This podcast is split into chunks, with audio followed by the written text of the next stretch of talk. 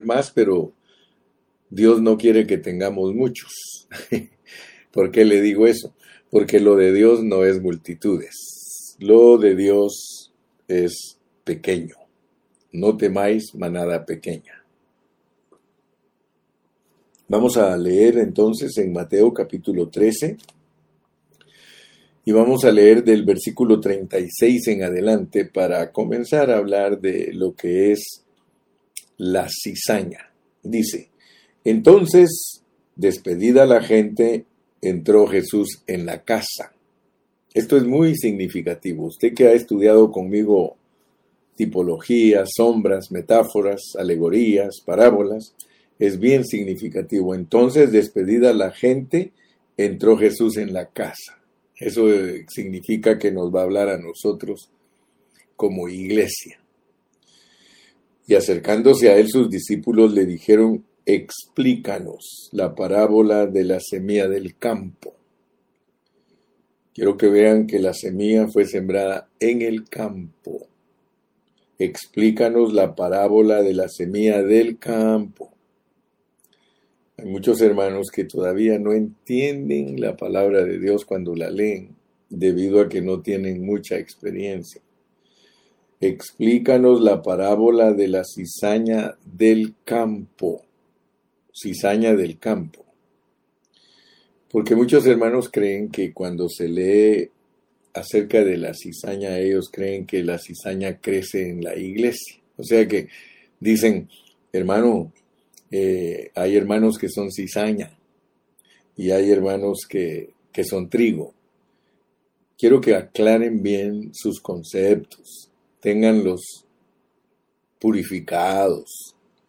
Vamos a leer despacio y Dios nos va a mostrar qué es la cizaña.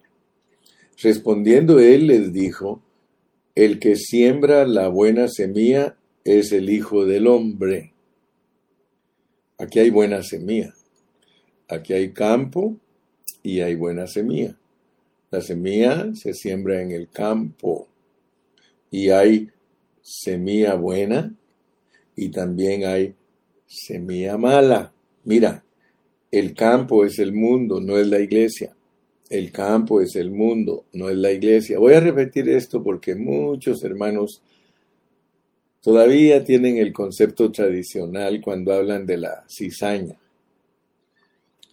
El campo es el mundo, la buena semilla. Fíjese, está explicando Jesús, no está explicando el hermano Carrillo está explicando el Señor Jesús. El campo es el mundo. La buena semilla son los hijos del reino, o sea, la realidad. La buena semilla es la realidad del reino. El seminario pasado se centró en eso, se centró en hablar de la buena semilla, cómo crece la buena semilla y hay cosecha de la buena semilla. Y las cizañas son los hijos del diablo. Las cizañas son los hijos del diablo. Entonces no diga usted que los hermanos que son carnales son los hijos del diablo. No, los hijos del malo ahorita vamos a ver quiénes son. El enemigo que la sembró es el diablo, o sea, la, la semilla mala, la cizaña el enemigo que la sembró es el diablo. Entonces noten ustedes que la buena semilla la siembra Cristo. La mala semilla la siembra el diablo. La ciega, la cosecha, es el fin del siglo, el cierre de nuestra edad, y los segadores son los ángeles.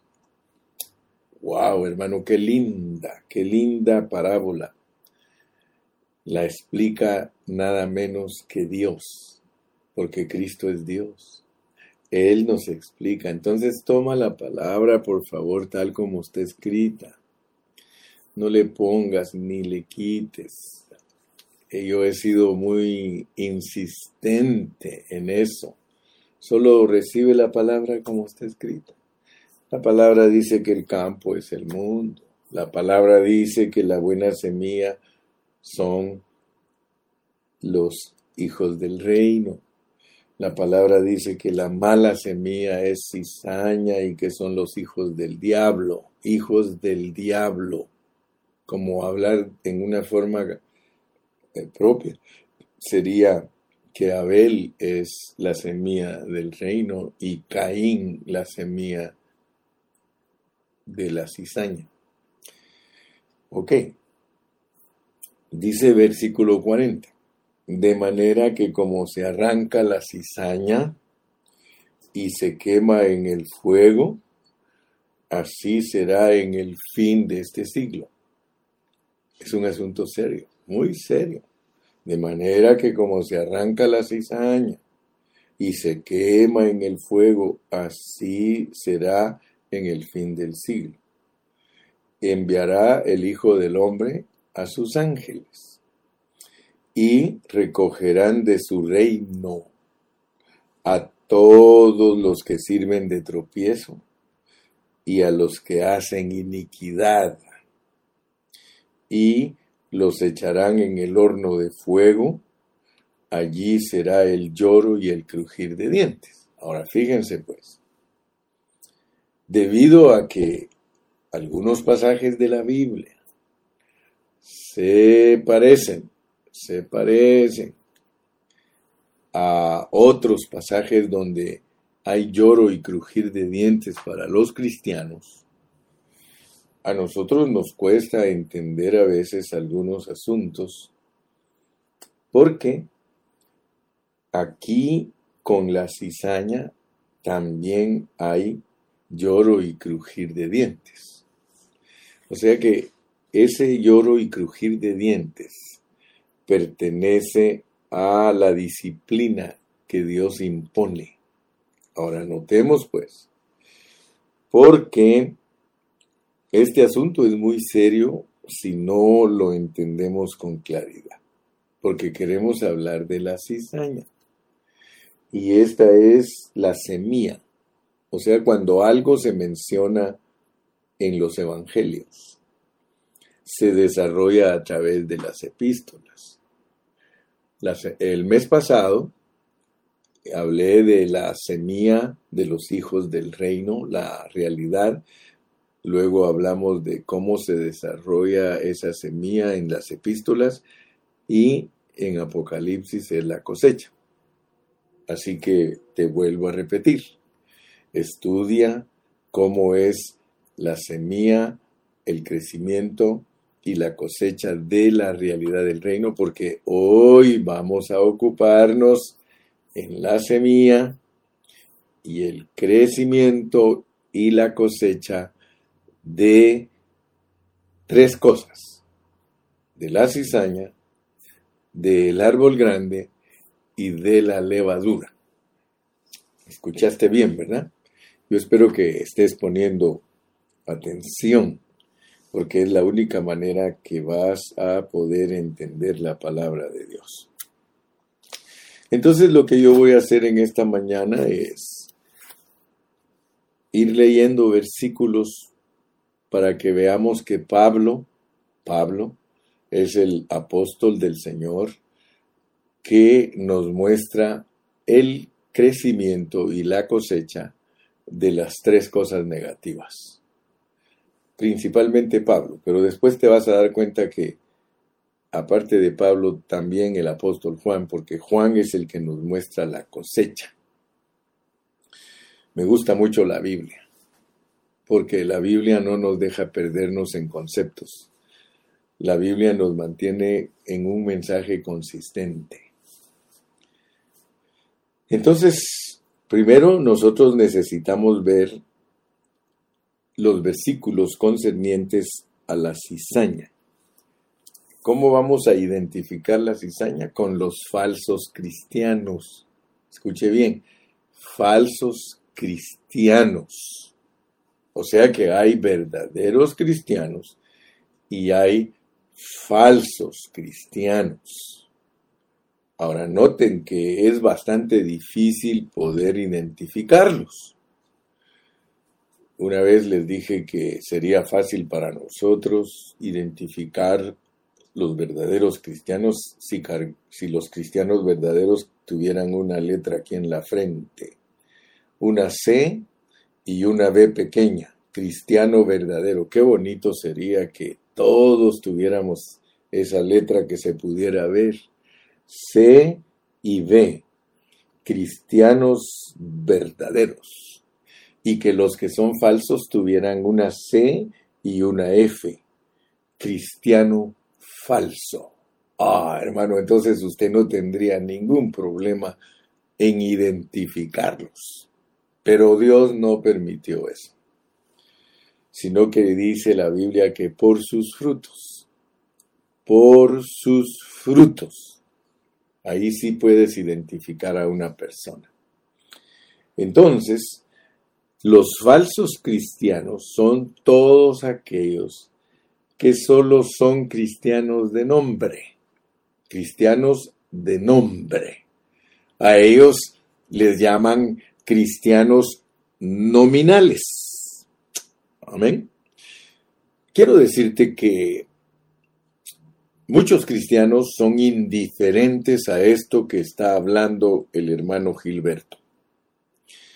Ellos son indiferentes y ellos creen que no debemos preocuparnos en saber si un hermano es falso o si un hermano es verdadero. Ahora, yo quiero decirles algo, mis amados hermanos. No saber cuándo un cristiano es falso y cuándo un cristiano es verdadero es muy peligroso, muy peligroso, muy serio. De hecho, ah, ser un falso cristiano es peor es peor que uno que no se identifica como cristiano. Escúchame bien. Ser cristiano falso es peor que una persona que no se identifica como cristiana. Aleluya. Como ya hemos visto en los mensajes pasados, cuando el Señor Jesús regrese a esta tierra, Él Primero dice que va a tratar con un grupo de personas. Fíjate que con los primeros que va a tratar es con los cristianos falsos. Y dice que va a enviar a sus ángeles para hacerlos manojos, porque los representa como cizaña, y van a hacer manojos de cizaña y dice la palabra del Señor aquí claramente en el pasaje que leímos, que van a ser echados en el fuego, en el fuego. Eso es muy serio, hermano. Y aquí el Señor Jesús claramente dice que los va a atar por manojos y que los va a echar al fuego. Ahora, si interpretamos correctamente la Biblia, todos los cristianos falsos que van al fuego van al lago de fuego. Aquí se está hablando de el horno de fuego, el lago de fuego. ¿Ok? Entonces, mis amados hermanos, nosotros tenemos que ser muy serios en este asunto porque hay muchos pastores, hay muchos ministros que ellos son indiferentes a este asunto. Para ellos lo mismo les da Chana que Juana. O sea que hay siervos de Dios que no les importa si los miembros de su congregación son cristianos reales o son cristianos falsos, en tanto que ellos tengan membresía y por eso, hermano, por eso, yo quiero que ustedes descansen en Cristo y tengan mucha paz, porque a mí muchos hermanos no me entienden. Muchos hermanos todavía no entienden mi posición como siervo de Dios.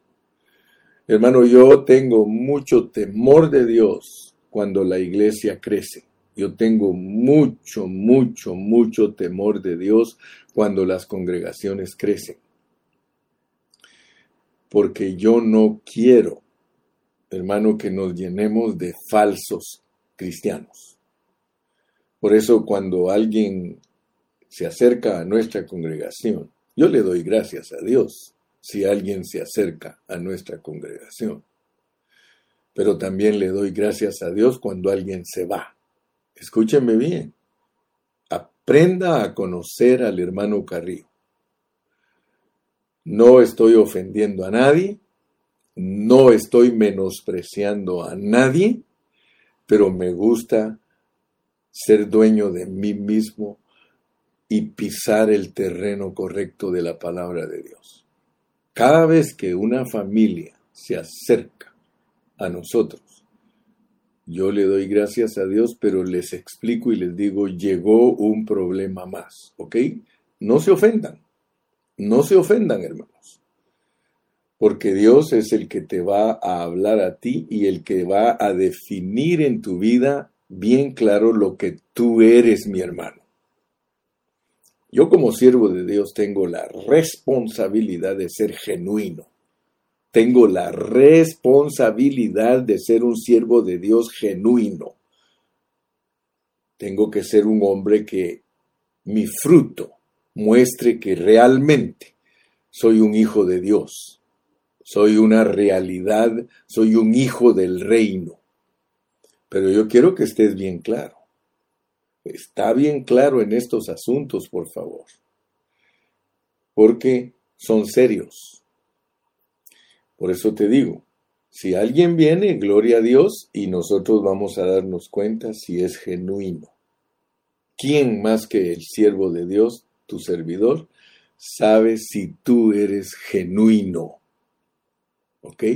Así como tú puedes saber si yo soy genuino, yo también puedo saber si tú eres genuino. ¿Ok? Entonces, yo le doy gracias a Dios porque como siervo de Dios y como me dice Montes, porque Montes me dice a mí siempre, pastor, usted tiene que ser alguien que conoce el estado de sus ovejas.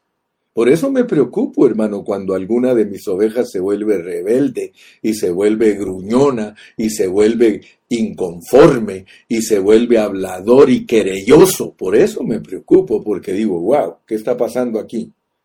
Aquí como que el diablo está engañando a este hermano. Entonces quiero que sepas que yo soy un pastor que me preocupo de saber qué clase de ovejas se están moviendo a mi alrededor. Y yo te autorizo que me examines tú también a mí si soy verdaderamente un siervo de Dios. ¿Ok? Así que aquí no hay pérdida ni para ti ni para mí. Gloria a Dios. Mi posición la sé establecer.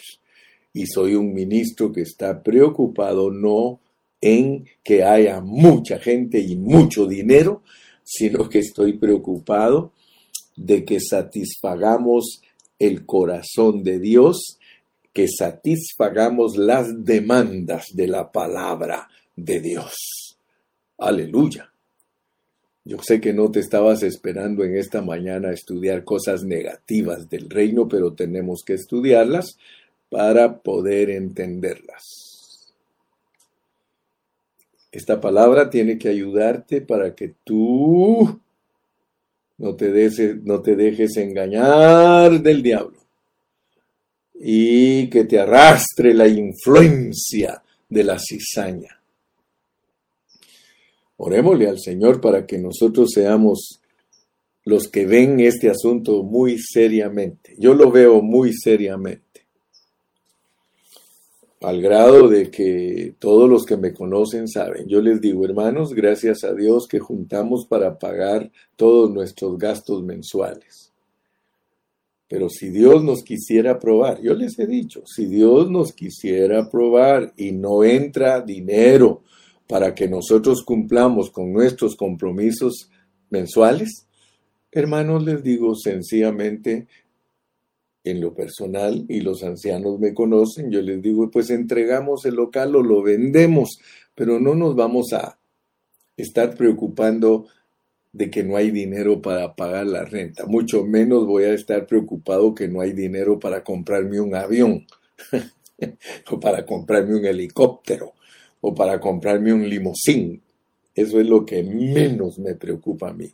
A, mí lo que me preocupa, hermanos, es que terminemos nuestra carrera siendo personas genuinas e íntegras. Y si Dios nos quiere probar, porque yo siempre he predicado de esa manera y siempre predicaré de esa manera. Si Dios quiere que yo aprenda la humildad y me quiere mandar a vivir a un garage o vivir arrimado con mis hijos, con todo gusto yo lo acepto porque Dios sabe lo que está haciendo con mi vida. Si yo necesito ser tratado al grado de que no tengo una casa propia donde vivir, si Dios aún no me abre puertas para que nadie me rente una casa donde vivir, yo me voy a arrimar a mi familia y tengo que aprender a sufrir con ellos. Y quiero decirles, los hermanos que me conocen saben que estoy hablando verdad. ¿Por qué estoy hablando esto? Porque muchos de ustedes no están preparados para sufrir, muchos de ustedes no están preparados para ser probados y Dios quiere que nosotros en la prueba demostremos que somos genuinos. Oh, aleluya. Oh, gloria a Dios. Uf. Estamos empezando bien, hermano. Estamos empezando bien. Entonces, si entendemos, si entendemos cómo funciona la vida de la iglesia y entendemos que no estamos por multitudes, no estamos por dinero, no estamos por ser admirados por la gente por medio de nuestra predicación, no. Nosotros estamos preocupados de una sola cosa, agradar a nuestro Padre Celestial, agradarlo a Él en todos nuestros hechos y en todo nuestro comportamiento. Tenemos que ser gente santa, gente apartada exclusivamente para nuestro Dios. Eso tenemos que ser. Aleluya. Entonces, entendiendo que aquí se sembró la semilla, veamos si es cierto. Veamos si esa semilla creció de la manera que fue profetizado por Cristo Jesús. Vamos a Hechos. Vamos a ir al libro de los Hechos. Y vamos a ver en el capítulo 20, en Hechos 20, y allí en Hechos 20 ustedes pueden darse cuenta, en el versículo 17, ahí se nos habla de que Pablo estaba en Éfeso. Pablo estaba en Éfeso. Y allí nos dice en los versículos 29 y 30 algo que debemos de considerar respecto a lo que estamos hablando. Dice el versículo 29, porque yo sé, aquí está hablando el apóstol Pablo, porque yo sé que después de mi partida entrarán en medio de vosotros lobos rapaces que no perdonarán al rebaño.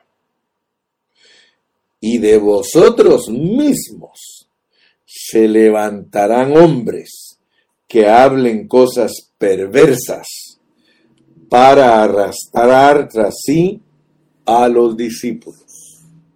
Quiero pues que veas que uno puede caer en la falsedad, uno puede ser falso,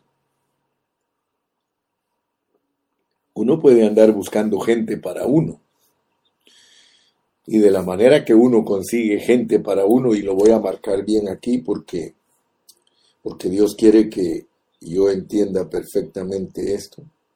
Siempre cuando estoy estudiando ejercito mi espíritu y tomo notas y pongo notas al margen. Porque yo sé que después de mi partida entrarán en medio de vosotros lobos rapaces que no perdonarán al rebaño y de vosotros mismos se levantarán hombres que hablen cosas perversas para arrastrar tras sí a los discípulos. Todo tiene un crecimiento. Una semilla no de la noche a la mañana da fruto, hermano. Entonces nosotros tenemos que estar, ojo, ojo, allá donde yo nací dicen, ojo patojo, ojo patojo, porque así como para que se manifestara que tú eres un hijo del reino y que tú eres buena semilla, tomó tiempo. Pues también toma tiempo para que se manifieste la semilla de los falsos hermanos. O sea que los falsos hermanos, fíjense bien cómo funciona el asunto. El campo es el mundo. En la iglesia no puede crecer la cizaña. ¿Por qué se los digo? Porque nosotros somos gente santa, somos real sacerdocio, somos un pueblo adquirido por Dios. La iglesia no tolera la cizaña. Por eso vas a encontrar otros versículos, pero tienes que aprender a unir bien el rompecabezas. De otra manera vas a dar falsas enseñanzas. La cizaña se manifiesta, toma su tiempo,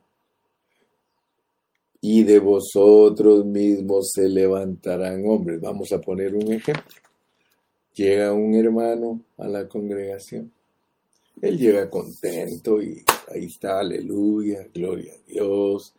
Te escucha predicar a ti, participa en las actividades de la iglesia, bla, bla, bla. Pero de repente la semilla esa creció, pues. ¿Y qué si ese hermano es cizaña? Ya no puede seguir creciendo en la iglesia. La iglesia lo va a expulsar por sí misma. Eran, dice, no eran de nosotros. O sea que lo que es de nosotros permanece con nosotros. Lo que no es de nosotros sale. Fíjate cómo funciona el asunto, porque el campo es el mundo, no lo pone la Biblia como la iglesia. Aquí en este mundo crecemos cizaña y trigo.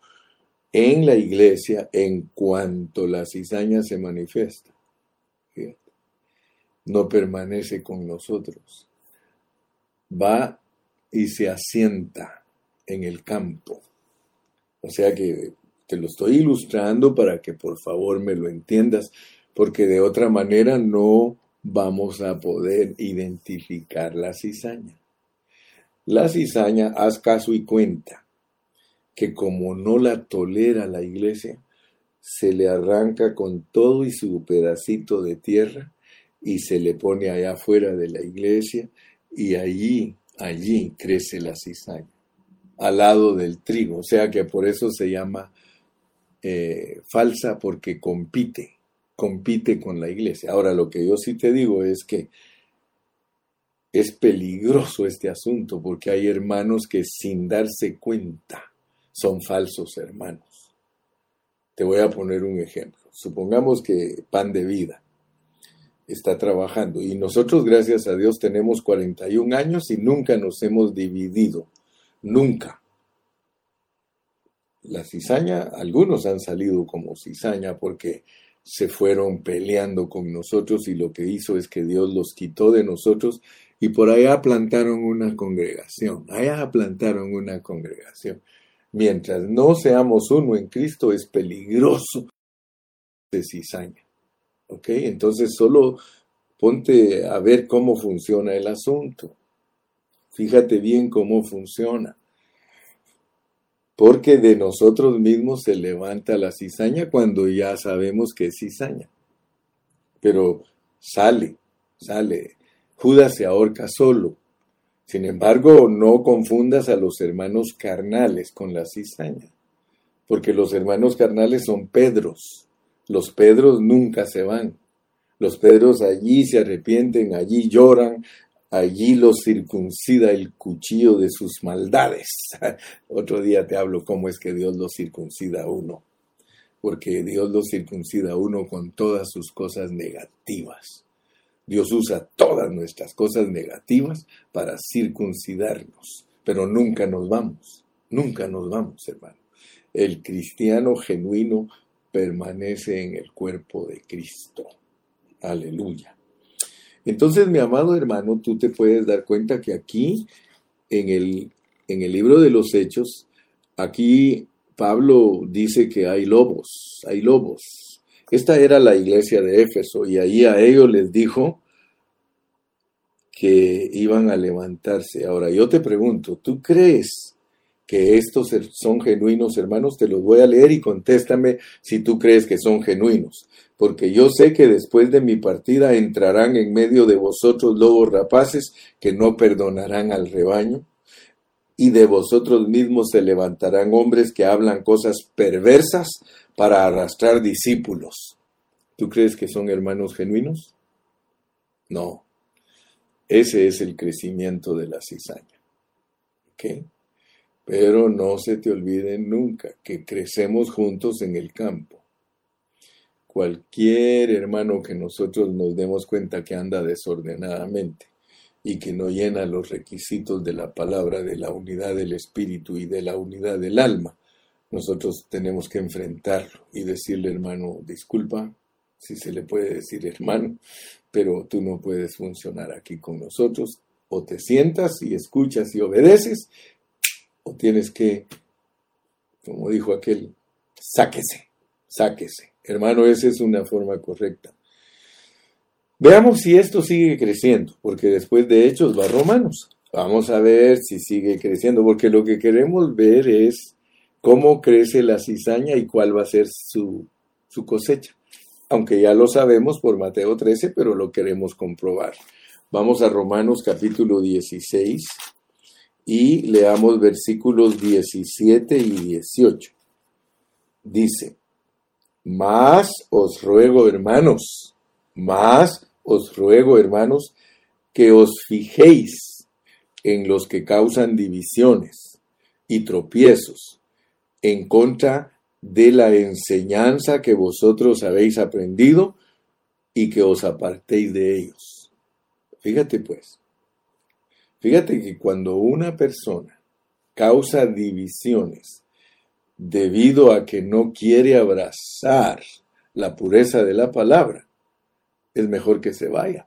Es mejor, porque va a hacer más daño quedándose, porque siempre está atormentando a los demás, yo no creo esto, esto no está bien dicho, esto aquí, esto allá. Yo me recuerdo, y tal vez algunos de los hermanos que han estado conmigo por años se recuerdan, cuando estábamos en la Francis, había una, no sé si llamarle hermana, porque yo ya nunca supe de ella, pero esa señora, le voy a mejor decir así, ella se sentaba en medio de todos los hermanos cuando yo estaba predicando, ella ahí estaba sentada. Y muchos de los hermanos que estaban alrededor de ella, cuando yo terminaba de predicar y platicaban conmigo, me decían, Pastor, eh, la fulana que estaba ahí sentada al lado de nosotros, cuando usted estaba predicando, ella siempre está diciendo, eso no es así, papaito, estás mal, estás diciéndolo mal, eso no es así, papaito. O sea que los hermanos se dieron cuenta que ella tenía un demonio, un demonio que contradecía la palabra de Dios. Imagínense, ¿cómo podemos decir que es una mujer genuina? Usted no es un cristiano genuino si usted llega a un lugar y usted oye al pastor predicar, mayormente si usted se identifica como una oveja de esa congregación. No va a estar ahí diciendo esto no es así, esto no es asá. No. Entonces dice, porque tales personas, y bien claro lo dice, mira pues, porque tales personas no sirven a nuestro Señor Jesucristo, sino a sus propios vientres. Y algunos no saben lo que estos pasajes significan, hermano. Dice, porque tales personas no sirven a nuestro Señor Jesucristo, sino a sus propios vientres. Hay otra versión que dice, sino a sus propias entrañas. Y con suaves palabras y lisonjas engañan los corazones de los ingenuos. Fíjate, hermano. Esto es tremendo, hermano. No considere usted, hermano, que que esta clase de cristianos son ovejas, no hermanos, son lobos vestidos de ovejas. Aleluya.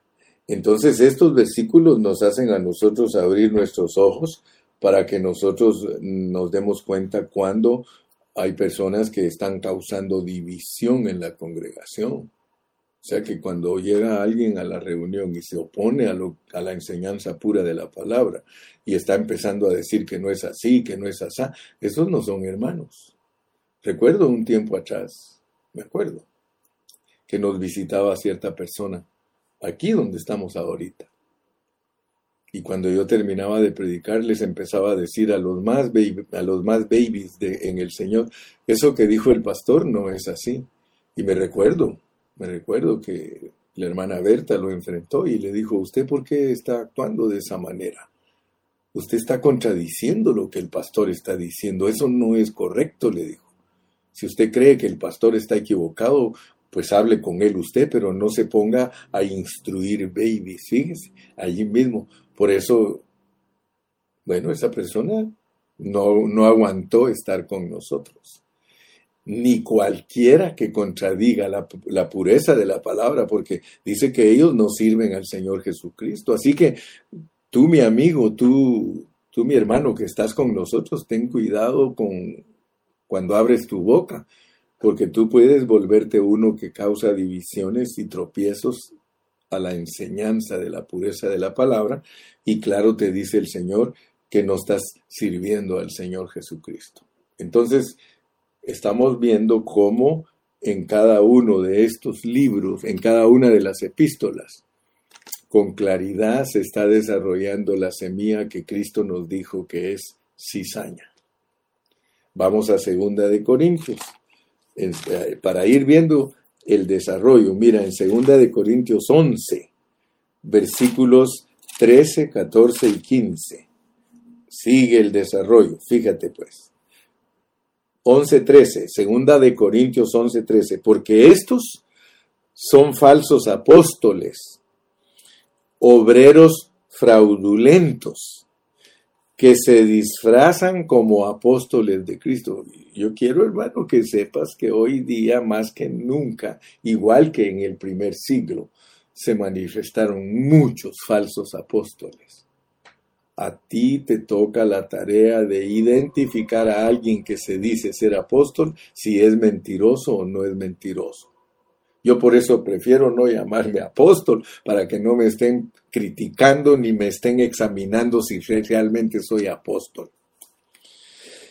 Y no es maravilla, porque el mismo Satanás se disfraza como ángel de luz. Fíjate qué tremendo es este. Hermano, lo que estamos hablando es delicado, hermano. Lo que, lo que te estoy expresando en esta mañana no es algo superficial. Tú tienes que saber identificar a todos los que son falsos cristianos. Por ahí sale un sacerdote que es un charlatán, hermano. Es un charlatán que se burla de los cristianos y se burla hasta de sus mismos, hasta de sus mismos eh, feligreses. Y solo habla tonteras y usa la Biblia fuera de contexto. Y, hermano, un charlatán hecho y derecho y tantas personas, miles les gusta verlo, miles. Es más, hay, hasta cristianos que gastan el tiempo escuchándolo ahí con puras tonteras, hermano. Dice que no nos maravillemos, los compara Dios con Satanás. Satanás dice que se disfraza como ángel de luz. Por eso dice el versículo 15, así que no es extraño si también sus ministros se disfrazan como ministros de justicia, cuyo fin será conforme a sus obras. La semilla de la cizaña fue plantada en Mateo y crece a través de las epístolas. Vamos a Gálatas. Gálatas, capítulo 2, versículos 4 y 5. Galatas 2, versículos 4 y 5. Cuando Pablo habló con los Gálatas y habló de la oposición que había de, en la predicación del Evangelio, él dijo, y esto a pesar de los falsos hermanos introducidos a escondidas que entraban para, para espiar nuestra libertad que tenemos en Cristo Jesús, para reducirnos a esclavitud, a los cuales ni por un momento, a los cuales ni por un momento accedimos a someternos para que la verdad del Evangelio permaneciese con nosotros. Fíjense, hermano. Entonces aquí nosotros nos podemos dar cuenta que los falsos hermanos, ellos se introdujeron así como las serpientes en una forma sutil, queriendo dañar con su veneno. Así entran muchos falsos hermanos a querer dividir la iglesia del Señor, a querer confundirla. Muy bien, vamos a Filipenses. Vamos ahora a Filipenses en el capítulo 3 y versículo 2. Filipenses 3, 2. Dice, guardaos de los perros, guardaos de los malos obreros, guardaos de los mutiladores del cuerpo. Ahora, ¿quiénes son estos perros que se mencionan aquí, hermano? Ellos son falsos predicadores, falsos predicadores en el nombre de Cristo. O sea que ellos predican cosas acerca de la circuncisión. Y aquí Pablo los clasifica como perros, falsos cristianos. Lea en el 3, 18, 19. Porque por allí andan muchos de los cuales os dije muchas veces y aún ahora lo digo llorando, o sea que Pablo muchas veces predicó llorando, que son enemigos de la cruz de Cristo, el fin de los cuales será perdición, cuyo Dios es el vientre. Y les dije que cuando habla del vientre, de las entrañas, es cuando buscan sus propios deseos y sus propias concupiscencias. O sea que quieren acomodarse a sus sentimientos. Las entrañas representan los sentimientos de la persona, de dónde vienen todos los deseos del, estómago, vienen todos, todos los deseos. De aquí, abajito del pecho, para el comienzo de las piernas. Allí está centrado todos los sentimientos del hombre. Todo su sentir carnal, su sentir carnal, o sea, de las vibraciones para satisfacer su mente por eso dice claramente Pablo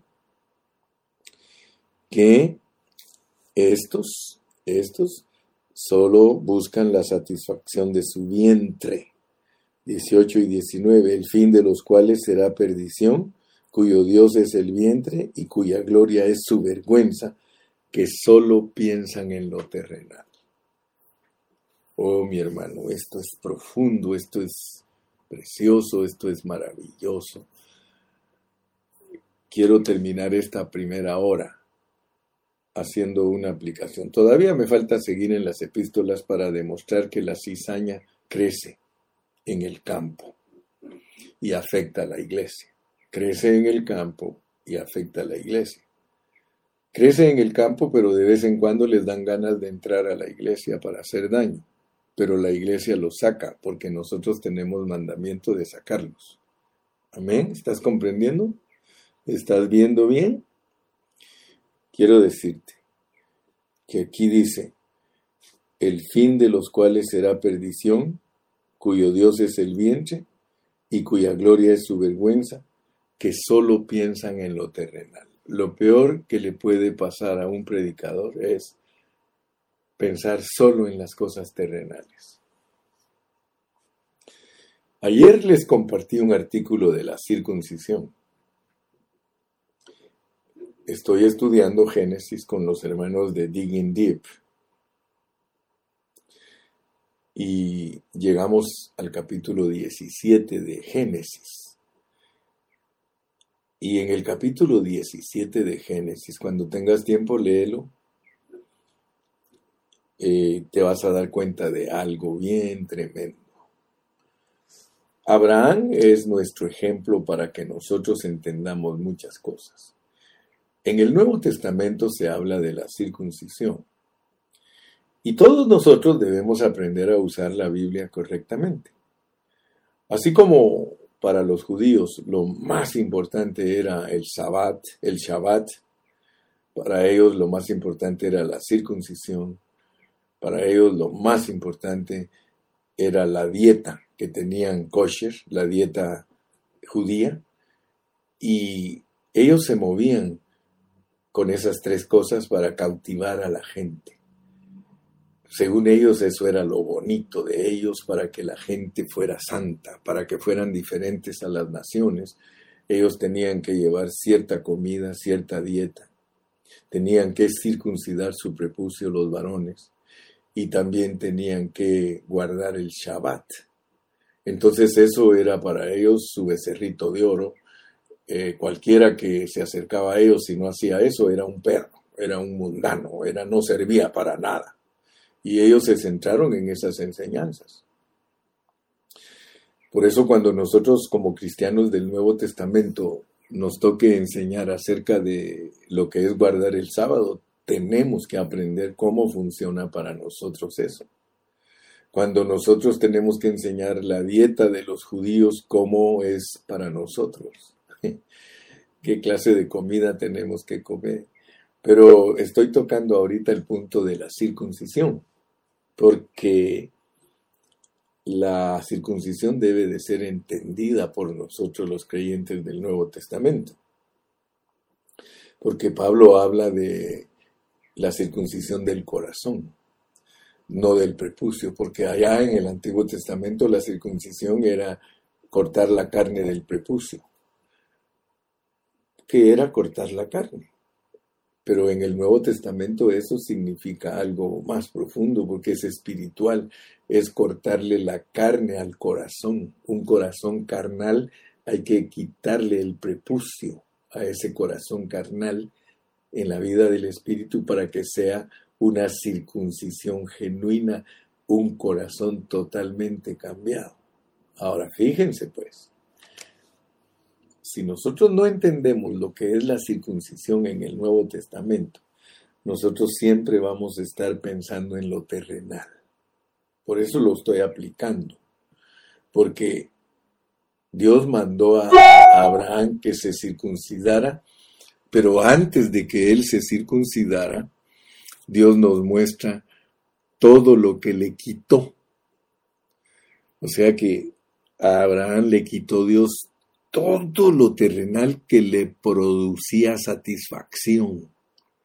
O sea que mientras Abraham no había sido, circuncidado, su Dios era el vientre.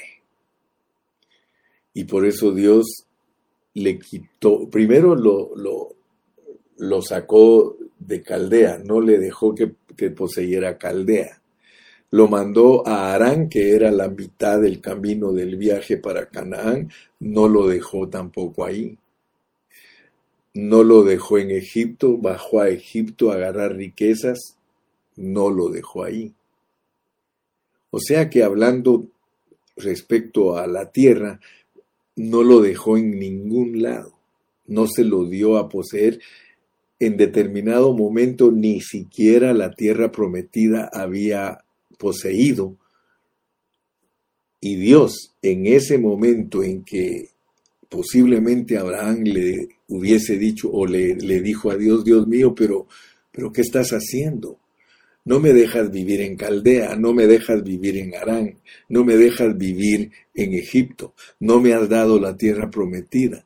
Me quitaste a Agar, me quitaste a, a, Ismael, me quitaste a Eliezer, me quitaste todo, todo, Señor, Señor, ¿qué hago? Ah, qué bueno que ahora me preguntas, ¿qué haces? Porque ahora, como ya te quité todo lo que tienes, todo lo terrenal, ya te lo quité, no tienes nada, Abraham.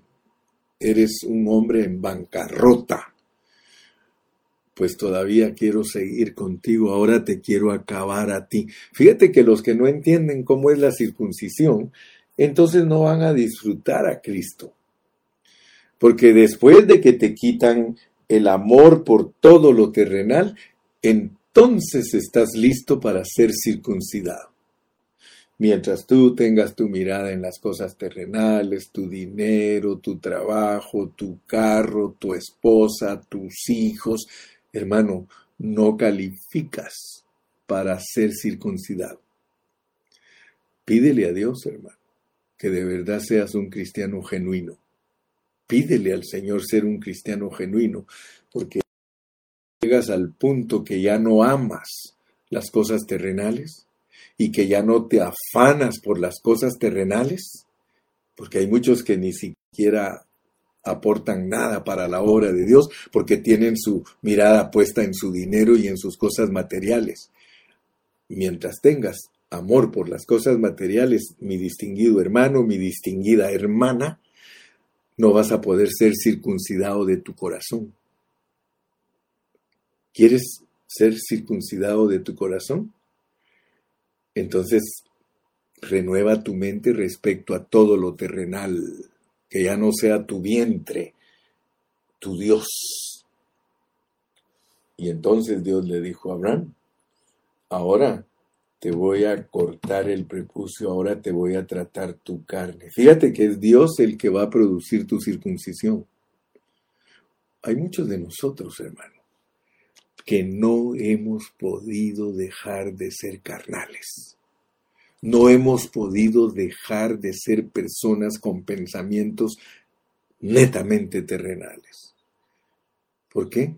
Porque todavía amamos todas las cosas de esta tierra. Pero si tú permites, si tú colaboras con Dios y renuevas tu mente respecto a las cosas materiales, entonces Dios, Dios te va a circuncidar.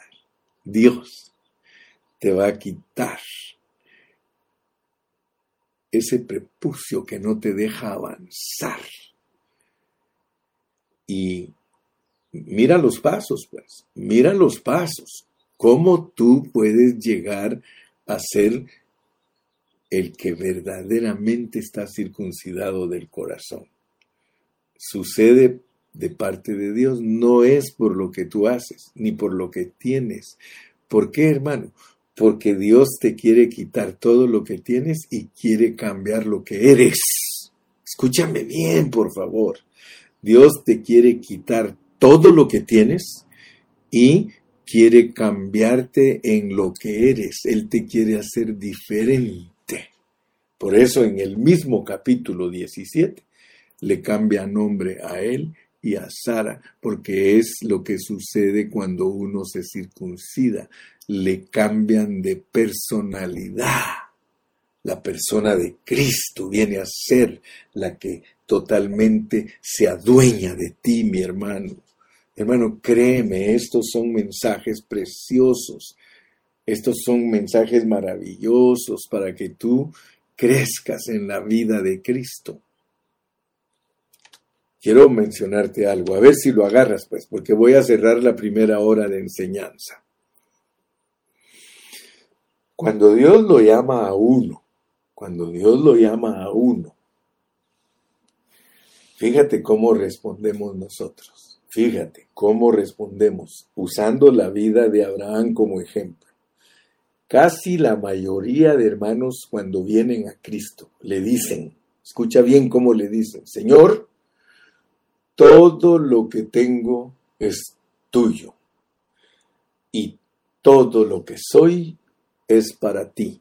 Y fíjate, pues aparentemente, aparentemente, todos dirían, Gloria a Dios, aleluya. Sin embargo, cuando empiezas a crecer en la vida espiritual, te das cuenta que todo lo que has dicho y has hecho no ha sido bien dicho ni bien hecho.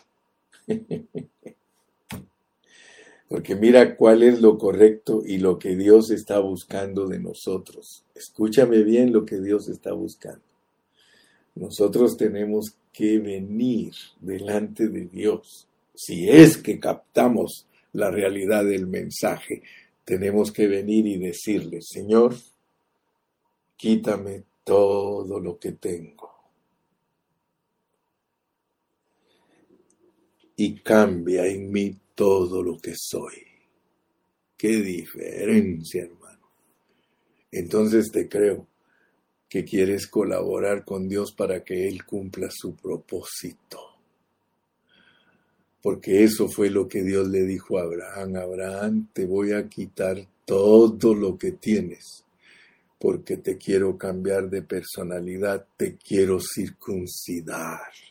Entonces, aquí en, en esta carrera, en este viaje, no vale nada lo que tienes ni lo que eres, porque tienes que llegar al punto de decir, todo lo que tengo es Cristo. Aleluya. Y todo lo que soy es Cristo. Mira, Dios ha tratado con muchos de nosotros y yo sé que algunos de ustedes me entienden más que otros. Por ejemplo, yo años atrás estaba en una carrera de hacerme rico. Y, trabajando, no pastoreando, trabajando. Yo quería ser rico trabajando. Los hermanos que me conocen y trabajaron conmigo saben que Dios me puso a hacer casas y a comprar terrenos y a vender casas, mis propias casas. Yo no era vendedor de real estate, yo era el que compraba el terreno, hacía las casas y vendía las casas. Y mi carrera estaba en mi vientre y mi Dios era mi vientre y yo quería estar satisfecho y me lo quitó todo Dios. Y hasta ahora estoy entendiendo que después que me quitó todo, empezó a tratar conmigo para circuncidar mi corazón.